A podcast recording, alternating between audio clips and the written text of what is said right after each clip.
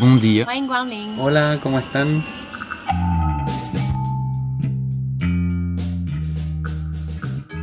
Bienvenue dans Ex-Expat, le podcast. Partir, c'est une grande aventure. Découvrir un pays, rencontrer une culture, on, s'y prépare souvent avec soin. Curieusement, le retour semble bien plus évident, on se dit qu'on rentre chez nous et que tout sera comme avant. Pourtant, c'est une aventure à part entière et tout ne se passe généralement pas comme prévu. Je m'appelle Marjorie Murphy, je suis journaliste et ex-expat. J'ai vécu 10 ans au Canada, à Toronto, et je suis rentrée en France. Cette expérience plus chaotique qu'anticipée a donné naissance à ce podcast.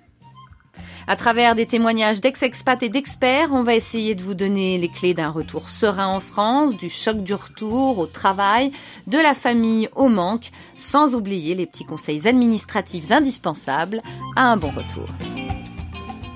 Épisode 10, Allô maman bobo. C'est la rentrée, bon retour à tous. Et pour éviter que vos enfants reprennent la fameuse chanson d'Alain Souchon Allô maman bobo en cette rentrée scolaire, Ex-Expat le podcast est allé parler psychologie du retour avec des mamans. On n'oublie jamais les papas, mais dans cet épisode, désolé, on ne les entend pas.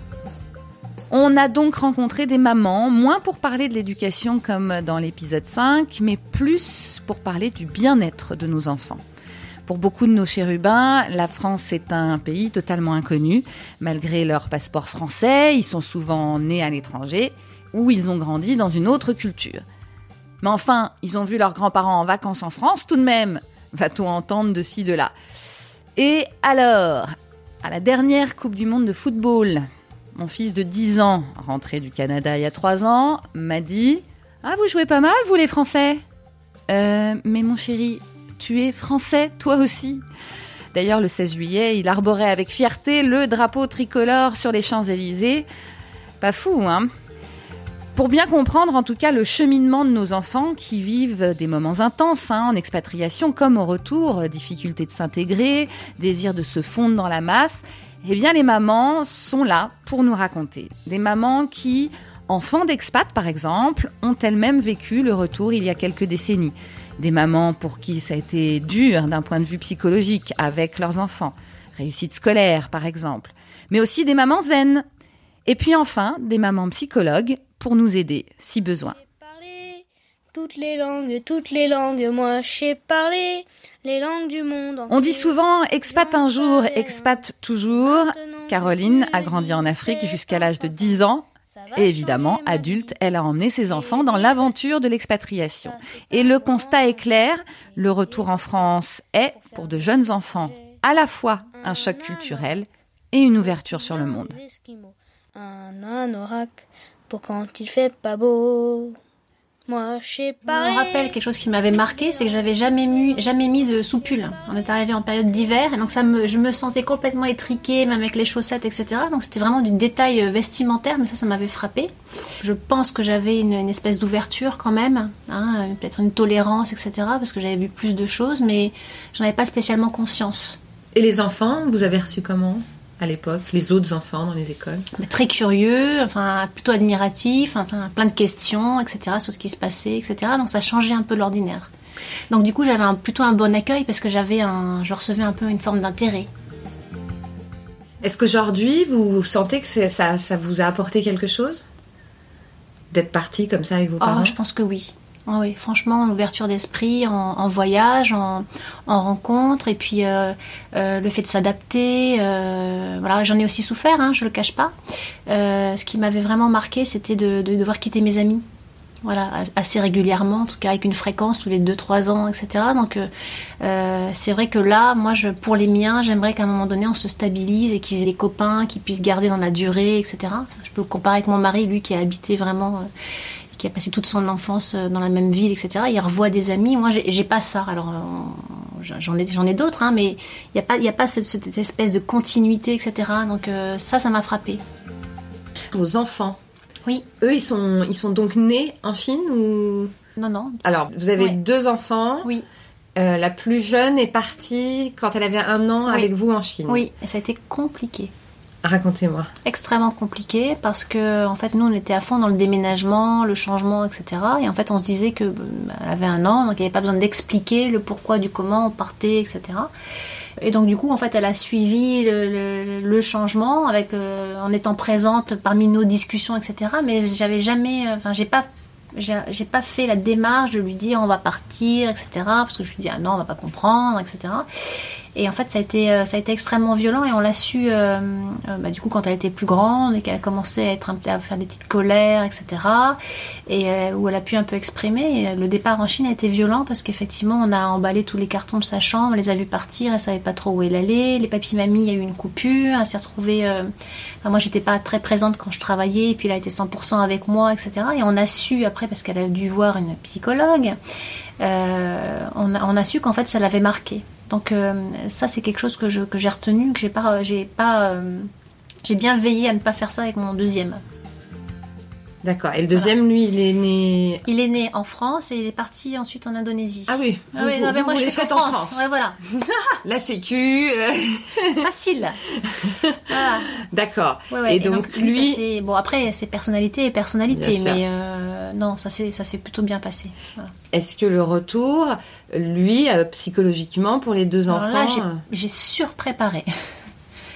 J'ai vraiment, vraiment, vraiment soigné euh, la com, le départ, les au revoir, euh, l'arrivée. Euh, j'ai vraiment, vraiment, vraiment fait très, très attention. Et ça s'est bien passé. Je sais que j'ai dit à mes deux enfants de ne pas trop comparer, de pas trop dire à haute voix, voilà, c'était ça, machin, mes ah vacances sur les îles, etc. Parce que voilà, tout le monde n'a pas la chance, etc. Donc, soyez plutôt low profile. Hein, voilà. Je ne sais pas ce qu'il en est resté, je ne sais pas si c'est ça, mais c'est vrai que je l'ai dit. Ah oui, parce que vous, vous le saviez un peu qu'il fallait pas trop. Ben euh, les Français, ils aiment pas trop qu'on compare. Non. Hein. non. Et les petites habitudes de vos enfants, est-ce que euh, est-ce qu'ils ont dû ben, se réhabituer un peu de choses luxe, je trouve, hein, euh, dans le sens 14 000 sports, etc. Parce qu'à l'étranger, finalement, ils ont ils ont, enfin nous en tout cas, dernièrement en Indonésie, au lycée français. En fait, les après-midi étaient vraiment consacrés euh, euh, à faire plein d'activités sportives et autres. Donc, en fait, ils avaient vraiment un agenda. Ils ont pu découvrir plein, plein, plein, plein de choses. Et c'est vrai que quand on rentre, on est rentré ici. Je leur avais demandé de choisir un sport. Donc là, c'était, je sentais que voilà, c'était pas simple, quoi. Ils avaient plutôt envie de faire plein, plein, plein, plein de choses. Et donc, oui, il y a eu un petit changement sur ça. Je sentais que mmh. c'était ça. Et puis surtout, on avait une nounou à domicile donc euh, qui rangeait les chambres, qui faisait les lits, le ménage, euh, qui préparait les petits goûters, les petits gâteaux, etc. Donc ils étaient euh, plus que dorlotés, chouchoutés, etc. Et donc là, ça, ça leur fait tout drôle, hein, parce que je leur fais faire leur lit, ranger leur chambre, enfin voilà, une éducation qui me semble normale. Mais si, c'est un petit peu rechigné. Mais ça s'est passé. Et, est-ce qu'il y a un manque de, de l'Indonésie? Alors on en parle tous. Alors je pense que c'est très lié au pays, parce qu'autant nous, la Chine, on n'en reparle pas. Moi, je n'ai pas adoré euh, la Chine, en tout cas culturellement, j'ai vraiment préféré l'Indonésie. Je trouve ça beaucoup plus doux, etc. Et puis, euh, euh, et donc là, oui, il y, a un vrai quelque chose. On en parle tous, quoi. C'est-à-dire que l'été prochain, on sait qu'on va partir trois semaines en Indonésie. On retourne, on a vraiment le plaisir, quoi. C'est, il s'est créé quelque chose, quoi. Il y a une attache. Alix est partie 15 ans en expatriation, Australie, Espagne, Italie. Elle a eu quatre enfants durant cette vie internationale et en rentrant en France, deux d'entre eux ont eu de grosses difficultés d'adaptation. L'image qui me vient quand je parle de ça, c'est toujours celle de Barba Papa. C'est-à-dire qu'on aimerait, vous savez, vous souvenez de Barba Papa pour ses enfants. Il devient avion, il se ferait cartable pour aller avec eux à l'école, mouchoir quand la maîtresse les gronde. Enfin, il les sauverait, les protégerait tout. Sauf que Barba Papa, c'est pas dans la vraie vie. Moi, mes deux aînés ont galéré au retour en France. Il y en a un, on lui a dit, Monsieur, vous devriez être dans un institut spécialisé, en voyant son orthographe de petit français de l'étranger. Euh, l'autre, au bout de trois mois, on lui a dit il va falloir que vous redoubliez, mais en filière technique, parce que vraiment, c'est la catastrophe. Euh, aujourd'hui, cet enfant-là, il est en maths sup et il cartonne, euh, mais il est on a été obligé à un moment d'aller voir un psychiatre. Donc, oui, ça a été difficile. Si je devais refaire le film, qu'est-ce que je me dirais en arrivant? Je me dirais il faut que d'abord, tu ne survendes pas l'école française à tes enfants c'est pas parce qu'ils reviennent chez toi que ça va leur aller. Ils ont une autre histoire. Ils sont différents. Ce ne sont pas des Français de France. Euh, donc je, leur aurais beaucoup plus dit Bon, mon vieux, prépare-toi, ça va être space. Je leur aurais dit des trucs très basiques, du style Alors, ici, pour parler, il faut que tu lèves le doigt. Et puis, pour aller aux toilettes, il faut que tu demandes l'autorisation. Et puis, tu n'as pas le droit de sortir du lycée pendant les pauses parce qu'il y a une question d'assurance. Ils m'auraient regardé très étonné. Et tu ne tutoies pas les gens. Et tu ne tutoies pas les profs surtout parce que sinon tu vas passer pour un sauvage. Bon, peut-être que je leur aurais dit ça, je, pensais que comme c'était mes enfants, c'était évident, mais en fait non, ça se transmet pas par télépathie. En même temps, c'est plus les parents que je voudrais rassurer, de leur dire bah oui, moi j'ai eu deux enfants, sur les quatre, il y en a deux pour qui ça a été très difficile la première année. Je m'en suis voulu euh, et c'est devenu une difficulté pour moi. C'est-à-dire, je me suis dit, comme mes enfants ne vont pas bien, c'est que je les accompagne mal, c'est que je leur ai fait une fausse promesse, euh, et c'est quelque part, je suis une mauvaise maman. Quatre ans après, je peux vous dire que ces enfants-là vont hyper bien, et que la seule chose que j'ai oubliée, c'est leur faire confiance. C'est pas parce que c'est dur que c'est grave. Euh, c'est pas parce qu'un enfant, même il y en a un qui était en phobie scolaire à un moment, euh, aujourd'hui, parce que ça a été dur, quand il est en maths sup, il est le plus résistant de sa classe. Donc finalement, oui, ça a été dur, mais ça fait une belle personne. Et nos enfants de l'étranger, euh, oui, c'est compliqué le retour. Oui, vivent souvent des choses pas évidentes, et encore pas tous, il y en a pour qui ça se passe très bien. Et ceux pour qui c'est difficile, c'est parce que ils sont en, train de créer de l'ouverture, de la résilience, et que ça leur sera utile toute leur vie. Après, quand on interroge les TCKs, les fameux South Shelter Kids, 15, 20 ans après leur retour, ils disent tous que ce passage euh, d'arriver dans leur pays, euh, et quelle que soit leur nationalité, hein, c'est pas propre à la France, d'être étranger, invisible, c'est une des choses les plus difficiles qui soit. Mais si on les prévient et qu'on leur dit Ok, mon gars, c'est quelque chose de difficile pour cette année, mais pour la suite, tu es en train de bâtir quelque chose d'extraordinaire et tu vas être un pont. Tu l'as peut-être pas choisi, tu l'as peut-être pas demandé, mais qu'est-ce que c'est beau dans la vie d'être un pont eh ben on leur on dédramatise déjà et on les accompagne mieux. Quand un enfant va mal, le meilleur cadeau que puissent lui faire ses parents, c'est d'avoir confiance dans le fait que ça va aller mieux. Je le dis parce que maintenant c'est le cas, mais sur le coup c'était pas facile. Myriam revient du Laos, Hélène de Chine, la zénitude, elles connaissent bien. Le retour des enfants a donc été plutôt bien vécu, malgré les différences culturelles bout de quelques semaines, elle me dit euh, Je me sens un peu différente, euh, c'est bizarre, je dois expliquer à tout le monde euh, pourquoi je parle chinois, d'où je viens. J'ai pas un visage asiatique. Alors qu'il y en a d'autres qui sont français et qui ont un visage asiatique et qui parlent pas chinois dans, son école et c'est vrai que ça fait un peu bizarre. Et je lui ai dit, j'ai dû lui expliquer que c'était pas forcément une tare d'être différente. Donc mais bon, elle comprend assez vite. Et finalement, euh, elle a un groupe de copines assez cool, euh, avec qui elle s'entend bien, euh, qui sont, bah, qui la trouvent intéressante. Je dit, voilà, des, gens, ils te, ils te trouvent différente, mais ils te trouvent aussi intéressante. S'ils te posent des questions, c'est pas pour t'embêter, c'est parce qu'ils sont curieux.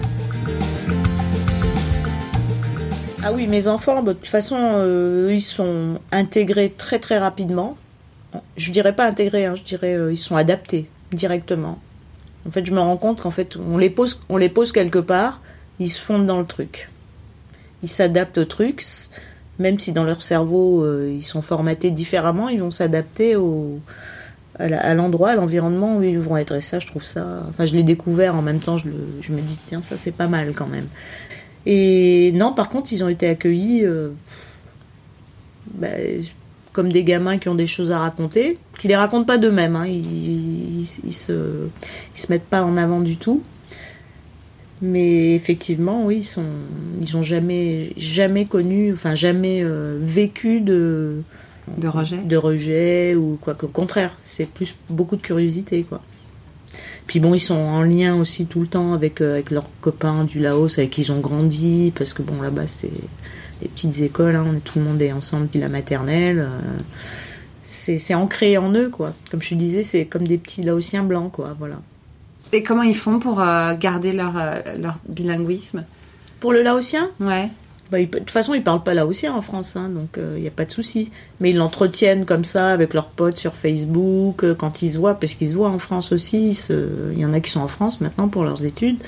Donc ils, arrivent à s'organiser des trucs, il n'y a pas de souci. Puis ils, y retourneront surtout. Marion revient d'Allemagne. Elle y a vécu 15 ans. Elle ne se voit donc plus vraiment comme française et cela transparaît dans la façon dont son fils de 5 ans réagit à son arrivée en France. On pas vraiment, on n'a pas vraiment eu le temps de se préparer psychologiquement au changement puisque mi-décembre, bah, la décision a été prise. On rentrait de Chine en plus pour le travail, donc c'était un peu dans tous les sens. Et euh, pour parler de mon fils, la, la, chose qui a été compliquée pour lui, c'était euh, le fait d'avoir des gens qui ne sont pas bilingues. C'est souvent le problème. Voilà, donc euh, il comprenait... Surtout allemand, là, pour le coup, c'est encore plus compliqué que l'anglais. Oui. Donc c'était hyper compliqué pour lui d'accepter parce qu'il était dans un univers, en fait, euh, ouais, international, dans une, euh, un kindergarten franco-allemand et allemand-chinois. Donc il y avait des gens qui parlaient un petit peu toutes les langues. C'était super normal, en fait, pour lui de passer d'une langue à l'autre. Les enfants étaient minimum bilingues, voire trilingues. Enfin, c'était assez folklorique. Et ils comprenaient pas à l'école pourquoi les gens répondaient pas et les autres enfants comprenaient pas quand ils leur parlaient en allemand. D'accord. Donc il parlait français et allemand. Pour lui, c'est super naturel que les gens parlent les deux langues en fait. C'était ça. Est-ce qu'il arrive à, à s'intégrer, à se et même pas que à l'école. Est-ce que tu le vois euh, vraiment évoluer dans cette France en six mois? C'est court. Bah, lui, ça fait que trois mois en plus. Ça fait pas six mois puisqu'il m'a rejoint euh, plus tard. Bah, là, ça va mieux. Au début, c'était hyper compliqué parce qu'à l'école, il y avait déjà des petits groupes. Donc, on a eu énormément de chance puisque la, maîtresse qu'il a eue a fait une licence d'allemand et elle était très, elle est extrêmement bienveillante. Donc là, c'était vraiment le coup de chance. Ça, c'est du bol. Voilà, parce qu'elle s'en est vraiment bien occupée. Elle a aussi fait des thèmes germaniques pour expliquer à la classe que Maxence arrive d'un autre pays, que c'est différent. Ils ont chanté des chansons même en cours de musique allemande pour montrer en fait la culture de l'autre. Donc j'ai vraiment eu une chance exceptionnelle de l'avoir. Ça a énormément aidé. Mais, mais sinon, est-ce qu'il y, y, a eu des moments plus difficiles? Oui, bah il y a des moments. Bah là, il est de nouveau en Allemagne parce que c'est vrai que les huit semaines de vacances euh, scolaires, euh, il faut quand même euh, les gérer. Donc il est reparti en Allemagne et on se rend compte quand même que voilà, il veut pas vraiment rentrer parce que c'est son univers là-bas et il a aussi ses copains. Ses copains lui manquent beaucoup. Donc même à 5 ans, hein, il, il, le ressent. Quand ouais. Il avait un petit copain allemand chinois pour le coup c'était son meilleur pote. Ils se connaissaient depuis, enfin depuis le début du kindergarten et on va les voir là bientôt. Mais ça, c'est surtout dur pour lui, le fait de ne pas avoir euh, ses copains près de lui. Euh. Et, je dois dire aussi, pour un peu dévier de mon fils et parler aussi de l'intégration parentale, en fait, euh, avec justement avec le petit à l'école, c'est très difficile pour nous de créer des contacts parce qu'on a des relations assez superficielles avec les gens, bonjour, au revoir. Mais c'est vrai que à part une famille qu'on a rencontrée où la maman habitait à New York pendant des années et qui par chance travaille dans Mamie avec moi, on s'entend hyper bien. Les autres, on peut pas, on n'arrive pas à, je sais pas, à trouver euh, un terrain d'entente. C'est, enfin, ils ont leur vie et ils n'ont pas vraiment. Euh, et qu'est-ce qui peut expliquer ça bah, Je pense que c'est un peu moins ouvert que ce qu'on a connu jusqu'à présent, parce que comme on était dans un milieu international, un milieu d'expats, mais même avec des Allemands euh, qui n'ont pas vécu à l'étranger, mais ils étaient plus ouverts à l'autre ou à l'étranger ou au partage en fait de l'expérience. C'est ça.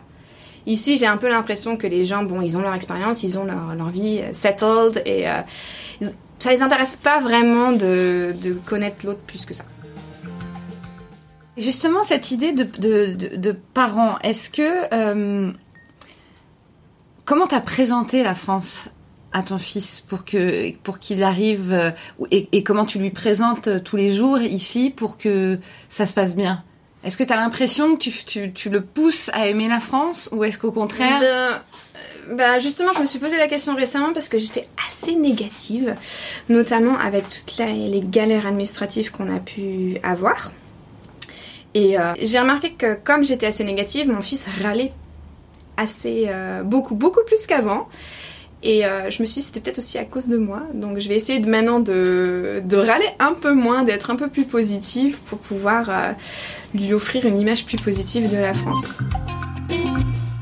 Le soutien moral des parents, leur propre niveau de positivité, c'est ce que prônent nos expertes en psychologie pour parents et enfants expats ou ex-expats, Aurore Lafougère et Nelly Soulier. Rappelez-vous, nous les avons déjà reçus pour l'épisode 5 sur l'éducation eh bien là, elles reviennent sur l'importance de l'accompagnement, du lien que représentent les parents.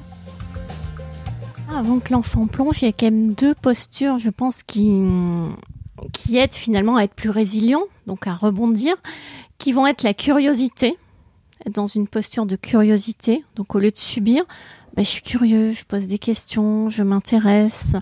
Exemple, mon plus jeune fils, qui est très résilient, quand on lui disait tu es content de rentrer en France, il disait je sais pas, je suis né là-bas mais je ne connais pas. Alors j'attends de voir, je vais observer, je vais poser des questions. posture de la curiosité. Et la deuxième, c'est, on dit toujours en psychologie positive, les gens les plus heureux, ce sont ceux qui ont cette aptitude à être reconnaissants. Donc tous les jours se dire, ok, aujourd'hui j'ai une bonne journée bien pourrie, qu'est-ce qu'il y a eu de positif? Parce qu'il y a toujours une petite chose positive. De quoi est-ce que je suis reconnaissante? Et apprendre à l'enfant à se reconnecter à ça, bah, c'est lui donner en fait des outils pour euh, bah, rebondir. Nous, par exemple, tous les soirs, on jouait au jeu de, on raconte trois trucs euh, sympas ou rigolos de notre journée. C'est ça, c'est qu'il faut quand même que les parents euh, soient capables de faire tout ça. Enfin, je veux dire, c'est pas à l'enfant à qui on va demander, à soit poser, enfin, ça, ça va pas venir naturellement. Mais évidemment que le parent, enfin, c'est le, le pilier. C'est le pilier oui, mais tous les parents, même s'ils savent qu'ils sont parents, il y en a qui n'y arrivent pas, qui sont perdus. Euh, c'est comme dans les avions. Vous connaissez la formule consacrée. Euh, en cas de dépressurisation, un masque à oxygène, voilà. Et donc après, on dit, euh, une fois votre masque posé, vous pouvez aider les personnes qui ont besoin de votre aide. Et là, si le parent lui-même euh, n'est pas n'est pas assez bien, si lui-même n'a pas réussi à mettre son masque à oxygène, bah, c'est certain qu'il peut pas aider son enfant. Et donc là, euh, l'enfant se retrouve un peu seul et il a aussi le stress du parent qu'il ressent, parce que les enfants c'est des vraies éponges. Et donc ça, ça ne peut pas aider l'enfant c'est aux parents en fait de porter finalement. On peut pas demander à l'enfant de se dépatouiller tout seul dans cette espèce de magma avec un parent qui se plaint tous les jours d'être rentré ou euh, ou qui va peut-être pas se plaindre, mais dont l'enfant va percevoir bah, que son parent aussi c'est compliqué pour lui. Ce qui est important, c'est quoi? C'est le confort. Euh, qu'est-ce qui fait qu'à l'instant T, dans sa réadaptation, je vais redonner du confort à mon enfant? Je peux lâcher sur un élément pour y revenir après. C'est OK. L'essentiel, c'est qu'il soit dans le confort. Enfin, quand je dis le confort, c'est qu'il se sente bien dans ses baskets. Bien sûr, bien sûr. Parce que c'est ce qui derrière va, va, va conditionner la confiance en soi, l'estime de soi, etc. Est-ce qu'il y a d'autres sujets qui, euh, vous paraissent importants pour euh, cette, réintégration ou cette première intégration de nos enfants euh, dans, dans, cette société française qui n'est pas toujours évidente, mais qui est quand même bien sympathique? Alors, je reviens sur ce que disait Nelly, qui est extrêmement important, c'est la tristesse. On vit dans une société où il faut être heureux, il faut être content, et des tas de parents sur les forums, on le voit, qui nous ont écrit même sur le MOOC, je me sens coupable parce que mon enfant est triste. Mais quand on change de pays, quand on vit un deuil, c'est normal qu'il y ait cette phase de tristesse. Il n'y a pas de culpabilité à avoir de la part des parents. Un jour de nouveau, ils seront intégrés, ils seront contents et se seront refait leur réseau. Moi, je dirais que la tristesse est quand même un passage obligatoire. Si c'est, si on veut faire son deuil, si on veut arriver à faire son deuil de façon saine pour pouvoir rebondir et aller mieux, la phase de tristesse est quelque chose de naturel. Et donc, euh, c'est dire à l'enfant, faut pas être triste, euh, bah, c'est aller à l'encontre de ce deuil qui peut l'aider à aller mieux. Donc au lieu de lui dire ça, plutôt l'accompagner dans sa tristesse, lui dire que c'est tout à fait naturel, et puis et puis euh, voilà, être compatissant et être euh, être en, en, empathie avec lui, parce que de toute façon euh, l'adulte aussi il vit un deuil, c'est pas on va pas se faire d'histoire, hein, c'est c'est lui aussi il vit un deuil plus ou moins bien, mais l'enfant aussi a le droit de vivre ce deuil. Et il n'y a pas à culpabiliser de la part des parents, c'est normal. Et l'autre chose, oui, tu parlais des vêtements, Nelly. Oui. moi, c'est quand je suis rentrée à l'adolescence. ça a été le plus gros choc de ma vie. Bon, encore aujourd'hui, il y a une, cette espèce de globalisation. On trouve à peu près les mêmes marques dans tous les pays. Donc, le décalage, on va dire, vestimentaire, il n'est pas si, euh, si important que ça. On peut se renseigner, savoir ce qui se fait en France avant de rentrer. Mais à l'époque, moi, je suis rentrée en France en. Euh, je ne vais même pas me souvenir de l'année. Euh, je crois que ça devait être en 83 ou 84. Les gens, tout le monde se moquait de moi parce que j'avais des vêtements cousus à la main par une petite couturière en Indonésie. Je ressemblais à rien. C'était terrible. Je suis pas d'accord, ça devait être super joli. Vous étiez juste pas dans la foule euh, comme tout le monde, voilà. Donc ça, pour l'enfant qui, alors il y en a, ils sont contents d'être différents, mais ceux qui assument pas, ben. Ouais. 30 ans après, regardez, je suis arrivée chez vous, j'ai enlevé mes chaussures. Hein, parce que moi, j'ai été élevée sous les tropiques. Les chaussures sont une souffrance euh, absolue. Eh ben ouais, faut réhabituer tous les, tout le monde à vivre euh, à la française, c'est drôle. Je voulais juste rajouter que euh, pour l'enfant qui est en transition, que ce soit pour partir ou pour revenir, euh, sa base de sécurité, c'est quand même son noyau familial.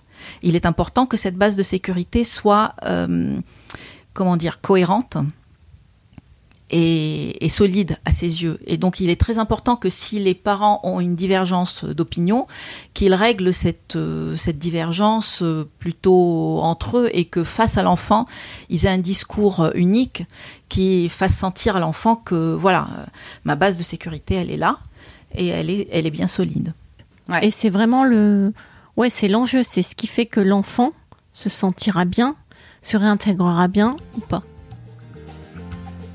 Est-ce que, euh, dernière question quand même, parce qu'on parle donc de ce retour, euh, mais évidemment leur autre pays leur manque, est-ce que c'est important d'y retourner ou il vaut mieux pas pendant un moment? Et retourner même en vacances, hein, je veux dire, juste pour leur montrer euh, bah, peut-être quelques mois, quelques années plus tard Ou est-ce qu'il faut au contraire attendre longtemps pour être sûr qu'ils vont pas nous dire bah, là je veux Alors là, c'est une très bonne question. Et je pense que ça dépend, enfin là je réponds intuitivement, hein. je pense que ça dépend des profils de personnalité. Il y en a pour qui ça va ralentir le deuil, d'autres pour qui ça va permettre de refermer la porte proprement. Effectivement, ça dépend de la personnalité, ça dépend aussi de la demande de l'enfant. Donc euh, on, on, peut accéder à la demande s'il a envie de revenir, euh, ne serait-ce que bon là, par exemple la Pologne c'est pas loin, euh, il s'agirait du Japon, ça serait peut-être autre chose, mais partir par exemple un week-end euh, en Pologne, ça, ça, laisse aussi la possibilité de dire oui, il y, a toujours cette possibilité de garder un lien. Donc même si je n'y habite plus, j'ai toujours la possibilité d'avoir ce lien-là et aller revoir son meilleur pote pendant un week-end eh bien, pourquoi pas, si ça peut l'aider à rebondir et puis à accepter euh, son nouvel environnement. Euh, et puis, avec le temps, il va se rendre compte que euh, bah, son pote aussi, il a changé. Les, lieux où il allait, bah, ça a aussi changé. Et donc, qu'il prend de la distance aussi de cette manière-là. Oui, on peut presque être déçu, entre guillemets, de l'endroit qu'on a laissé avec ce souvenir euh, extraordinaire, alors qu'en fait, on revient, on a quelques années de plus, et puis. Et ce qui peut aider également, euh, c'est les rituels. On vit dans une société qui a oublié l'importance des rituels.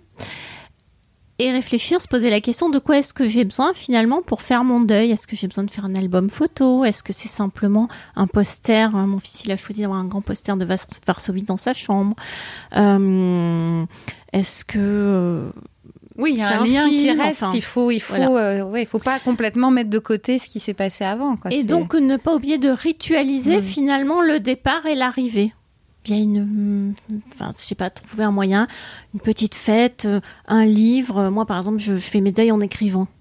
Pareil, euh, quand on fait aussi le deuil de quelqu'un de cher qu'on perd, bah, à un moment donné, on se retrouve avec les vieux albums et euh, voilà. Donc ça fait partie aussi du processus, oui, effectivement.